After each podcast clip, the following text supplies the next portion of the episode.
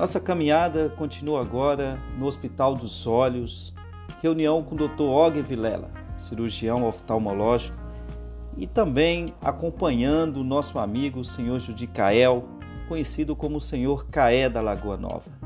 Hospital com excelência em serviço de oftalmologia padrão 5 estrelas.